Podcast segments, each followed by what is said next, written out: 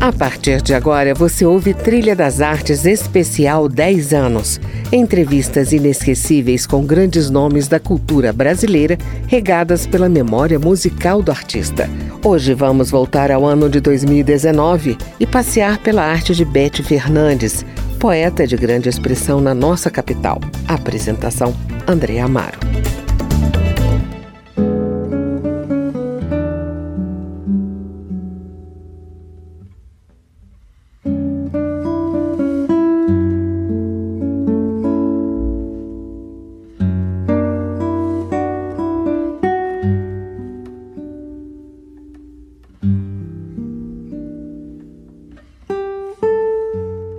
Hoje eu vou começar o programa com Tom Jobim. Afinal, nesse fim de semana, há exatos 25 anos, o grande mestre da bossa nova nos deixava.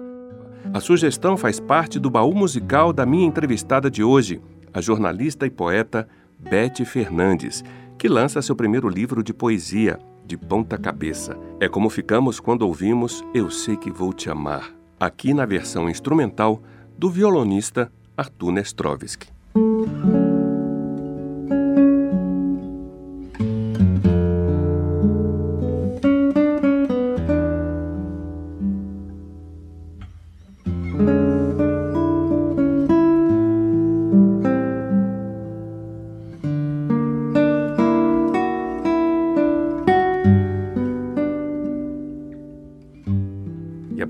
O violão de Nestrovski para ler aqui um dos poemas da Beth.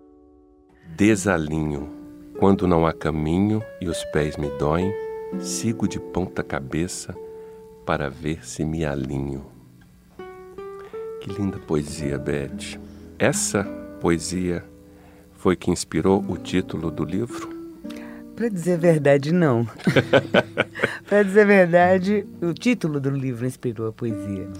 Eu gostei desse nome, achei que esse nome tinha tudo a ver comigo uhum. e com a minha poesia. Aí eu falei, poxa, todo mundo vai me perguntar por quê.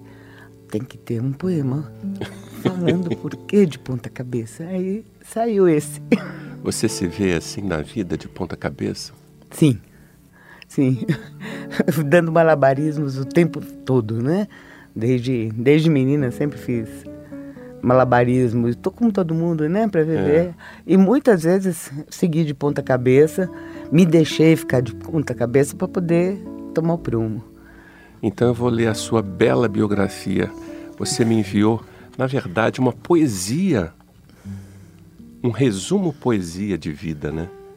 Que eu não posso nem chamar aqui de, de currículo, porque é tão poético, é. que é, na verdade, uma história de vida contada de uma maneira muito poética.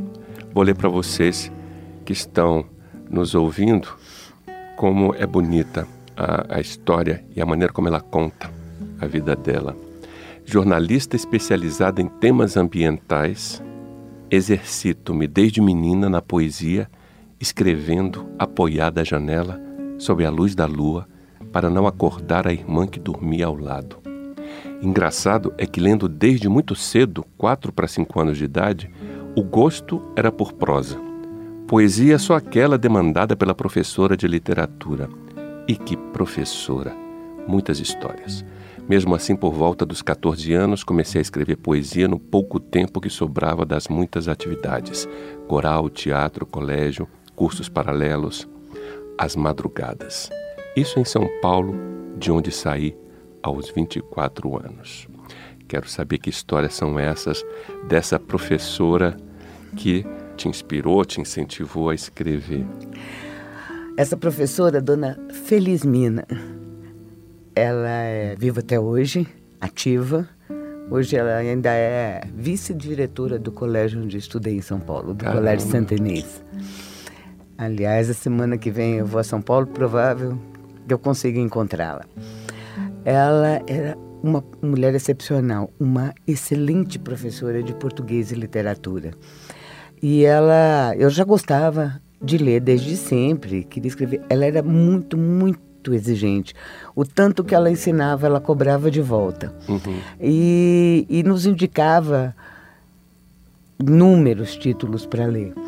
E eu lia todos. Eu tinha que escolher, eu não escolhia, eu lia todos. Uhum. quando a gente estava, se não me engano, no, foi primeiro colégio, que seria o segundo grau hoje, uhum. ela passou um semestre com a gente trabalhando os Lusíadas. Imagina. Nossa. Primeiro a gente tinha 15 anos. Caramba. Passamos um semestre trabalhando e ao final o nosso trabalho foi é, uma paráfrase dos Lusíadas. Eu trabalhei como uma louca para fazer aquilo e tirei nota 9. Olha aí. Fiquei frustradíssima. Mas tirar nota 9 com ela já era ser meio que heroína da classe. Sim. Né? Aí tinha uma vizinha que estava estudando na USP, na Universidade de São Paulo, estava no primeiro ano de letras. E ela estava estudando os Lusíadas, eu comentei com ela, ela falou, deixa eu ver seu trabalho. Aí eu passei o trabalho para ela, ela leu, me empresta? Eu emprestei. eu soube muito tempo depois que ela trocou a capa apresentou, porque era da, datilografada, eu já sabia datilografia nessa época, para quem. Uhum. Aquelas máquinas antigas. Ela ainda me pediu a máquina emprestada. Ela fez outra folha de rosto, apresentou e ela tirou 10. como assim?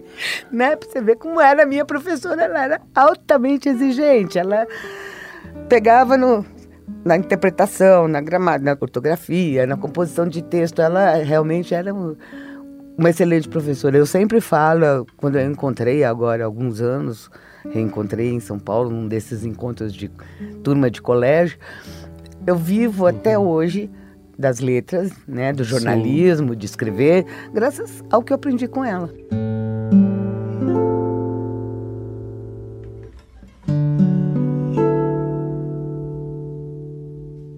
Esse gosto pela literatura, pela escrita, é, também te levou para o jornalismo, né? Também. Eu decidi ser jornalista, eu tinha 13 anos. Que bom, né? que essas vocações foram reconhecidas assim logo cedo, porque aí você se dedica sem medo, né? Com muita Sim, segurança. Foi assim, quando eu falei, um dia eu cheguei e falei, vou ser jornalista. Eu já estava metida em jornalzinho de mimeógrafo na escola, uhum. né? Tinha uma revista, boa, editada pelos salesianos na escola, que eu vivia lá me enfiando na redação para ver como é que fazia. Cheguei em casa, foi um terror. Como? Não vai ser médico, advogado, arquiteto? Não, você é jornalista. Aí até a hora de uhum. chegar no vestibular, tal, para jornalismo, já todo mundo já tinha já tinha absorvido a coisa e eu fui em frente. Vamos continuar aqui na sua bela biografia. Por volta dos 30 anos, sempre em meio a atividades culturais, em paralelo ao jornalismo, que seguiu para outro rumo. Que rumo foi esse? Ah, não, eu saí do, do dia a dia, vamos dizer, da imprensa, ou da mídia, como se fala hoje, né? E parti para consultoria, consultoria em comunicação, comunicação comunitária, comunicação de risco. Uhum. Aí foi muito legal também, porque aprendi muito e conheci esse Brasil por dentro, conheci as pessoas de perto, os brasileiros de perto, foi muito legal. Que legal. E aí depois você começou a fazer algumas letras de músicas para compositores que agitavam a cena? Já morando em Brasília? Sim, nos anos 80 efervescia aqui, né? O, o, o, cenário alternativo, né? Sim. E nessa época eu vivia desse grupo e fiz algumas letras de música que o, o, o Zildi Moreno, que saiu da cena musical há alguns anos, mas ele trabalhou muito, fez três discos, eu fiz músicas com ele. Alguns radialistas da época gostaram de algumas letras, pediram para pôr na, na, na, nos discos deles, e aí, aí eu voltei a escrever, só que com foco em música. Aí depois, mas durou pouco, depois voltei para os meus, meus poemas.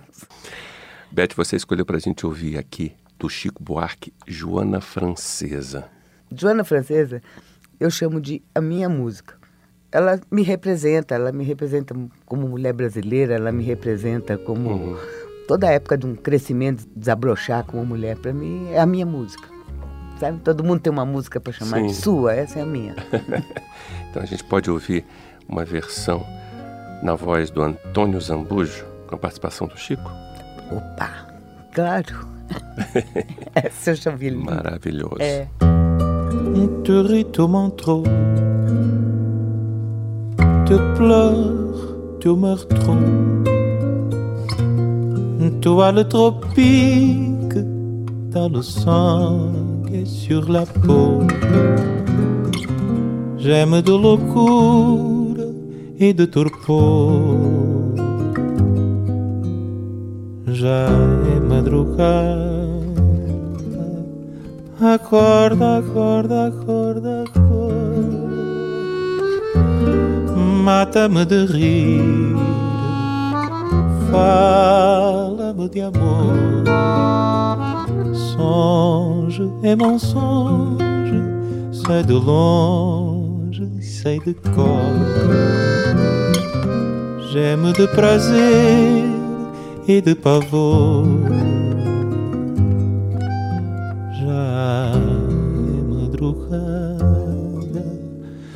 Acorda, acorda, acorda, acorda. Vem molhar meu colo, vou te consolar. Vem mulato mole, dançar, domebrar. Vem moleque me dizer onde é que está ton soleil, ta braise.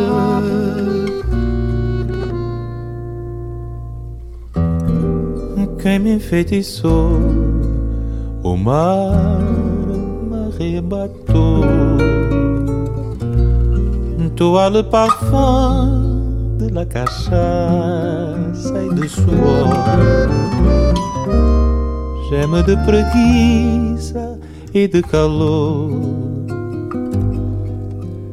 la madrugada corta, corta, corta, corta, corta, corta.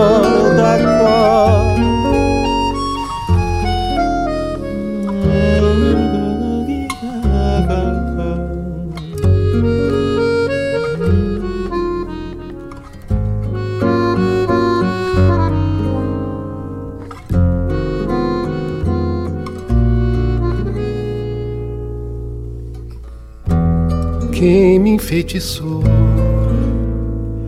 o mar me arrebatou. Tu as le parfum de la cachaça e de suor. Geme de preguiça e de calor. Já é madrugada. Acorda, acorda, acorda, acorda, acorda, acorda, acorda, acorda, acorda. Acorda, acorda, acorda, acorda, acorda, acorda.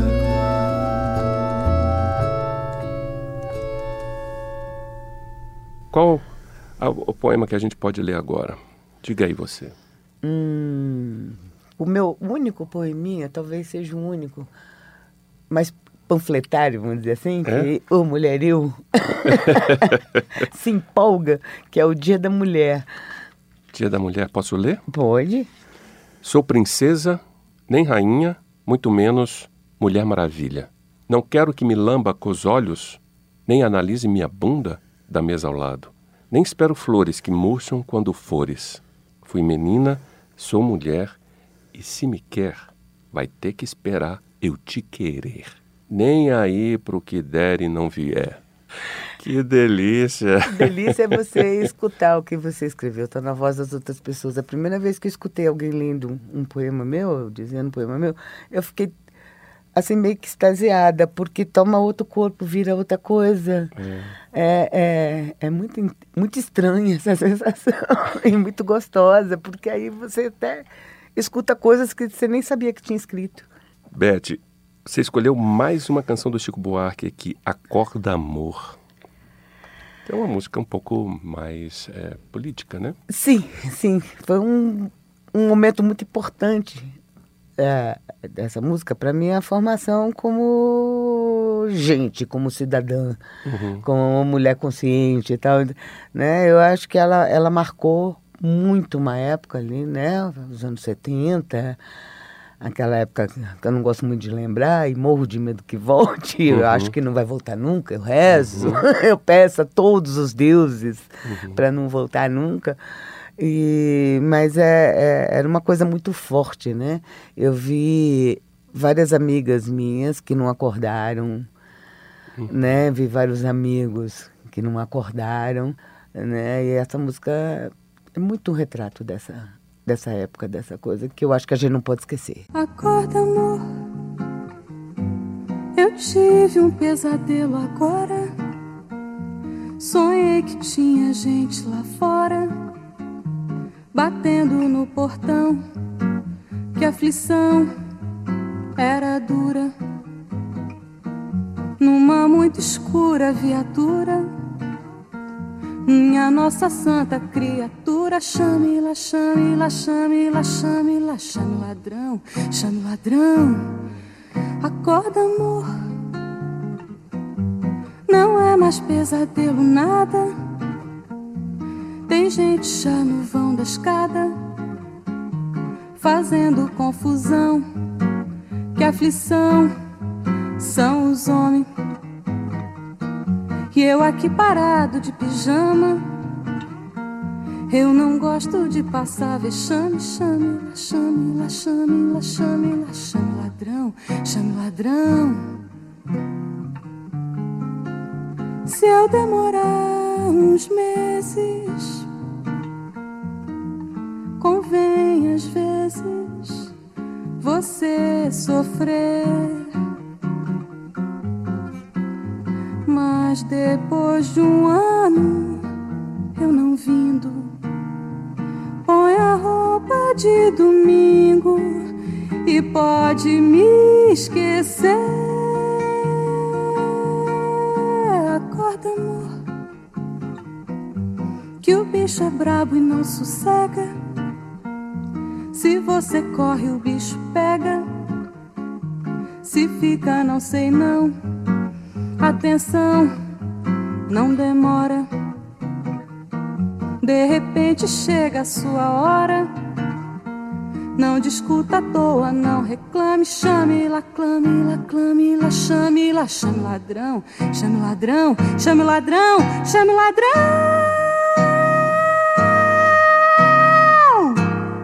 Continuamos com a sua biografia Veio um período seco de muita leitura profissional, muita viagem a trabalho pelo Brasil, e a poesia dormiu em algum canto para reaparecer depois dos 50.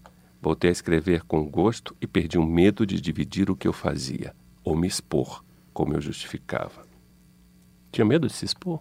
Sim, acho que um pouco de insegurança, né? E, e também eu achava desde menina que eu escrevia para mim. Uhum. Só teve um períodozinho de, de, eu abrir tal, que foi o período da música ali, alguns dois, três anos. Até que um dia eu falei, quer saber? Dane-se, vou fazer um blog. Entrei lá no blog e inventei um blog que até que está lá ainda com o padrão da época, que acabei deixando lá, e comecei a jogar minhas poesias lá e comecei a jogar nas redes sociais. E comecei a jogar para todo mundo. Comecei a mandar por e-mail para os meus amigos. Uhum. Isso naquela época foi, acho que 2008, 2009, não sei. Deu um, um faniquito. Falei, agora eu quero que todo mundo saiba o que eu faço. Aí mandei. Sempre juntando os cacos para fazer um novo brinquedo que gira, gira, gira. Ali vão se juntando versos no feminino, única praia na qual sem navegar. Que coisa bonita de se ler.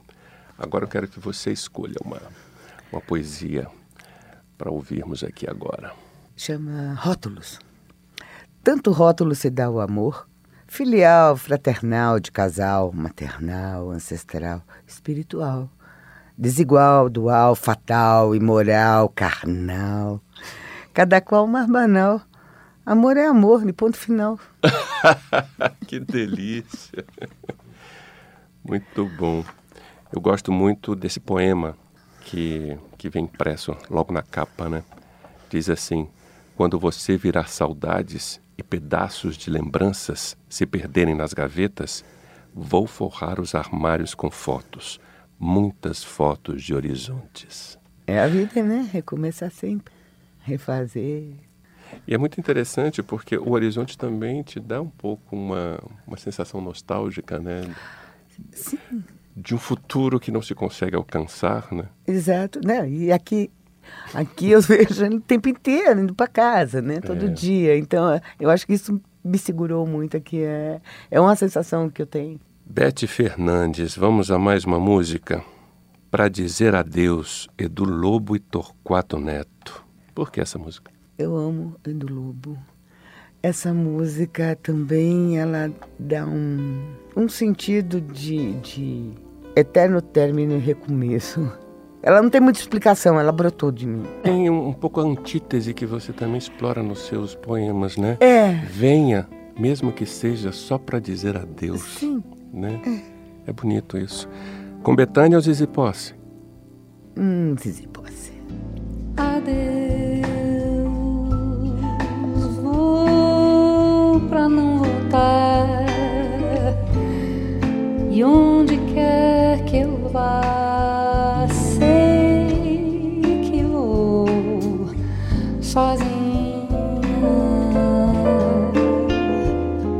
Tão sozinho, amor, nem é bom pensar que eu não volto mais desse meu caminho.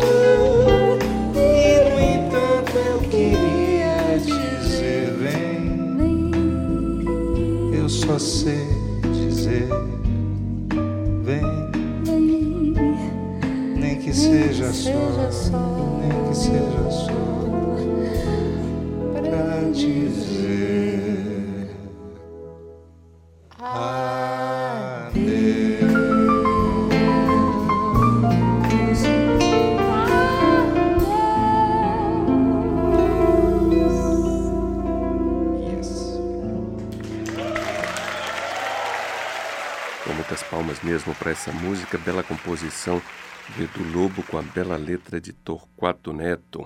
Bete, qual a sensação aí, lançando o primeiro livro de poemas? Nossa, caiu a ficha agora, que tem uns 50 anos que eu escrevo. Né? Comecei com uns 13, 14 anos, estou com 64. uns 50 anos, mais ou menos. Como é que é essa gestação de 50 anos para lançar o primeiro livro? Quer dizer, a poesia já existe, né? Já É. existia, já estava sendo escrita, só não foi publicada, né? Mas É. a publicação também é um marco, né? É, Um- Uma história. Eu fiquei, nos últimos 4, 5 anos, as pessoas começaram a me cobrar: cadê um livro? Cadê um livro? Cadê um livro? E eu ficava pensando: um livro? Será que precisa um livro? Né? É, eu falo poema para as pessoas, eu ponho em rede social, os amigos vezes, será que precisa um livro?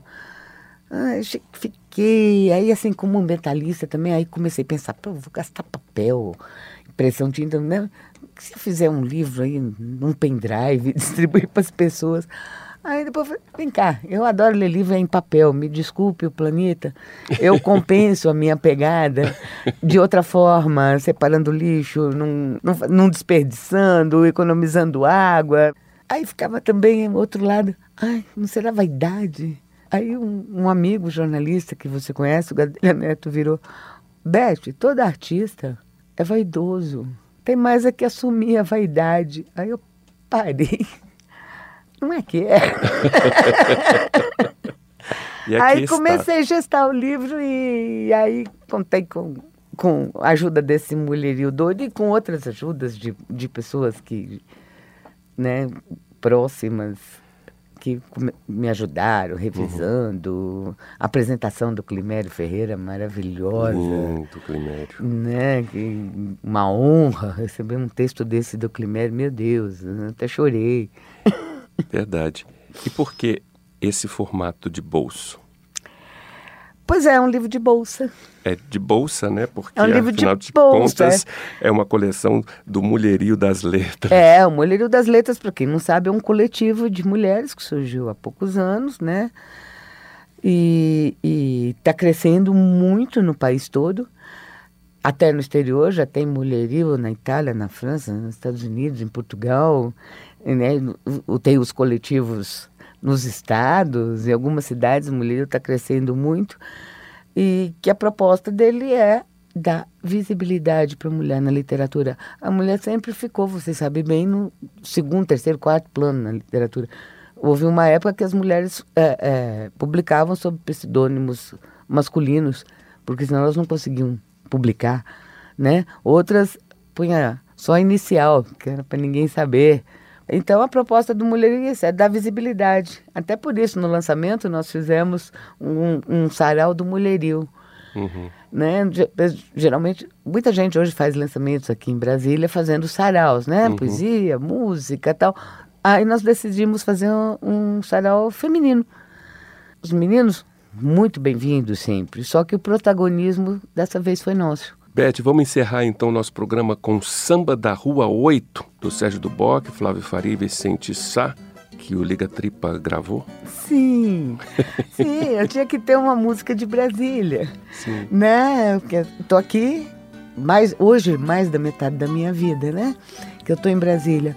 Aí eu falei, Brasília, pô, tem muita música boa que eu gosto, mas uma que me pega muito, que eu adoro, e adoro o jeito irreverente do Liga Tripa cantar tal. E as, as letras do, do Vicente Sá, as uhum. composições uhum. de, desse trio e dos outros parceiros que eles têm, que o Liga tem, eu acho genial. Eu acho que é muito Brasília, é muito esse clima que eu vivo hoje, é muito o clima que favoreceu eu publicar esse livro. Até por isso que eu escolhi. Então vamos embora, vamos terminar com Liga Tripa, Samba da Rua 8. Talvez comece com um olhar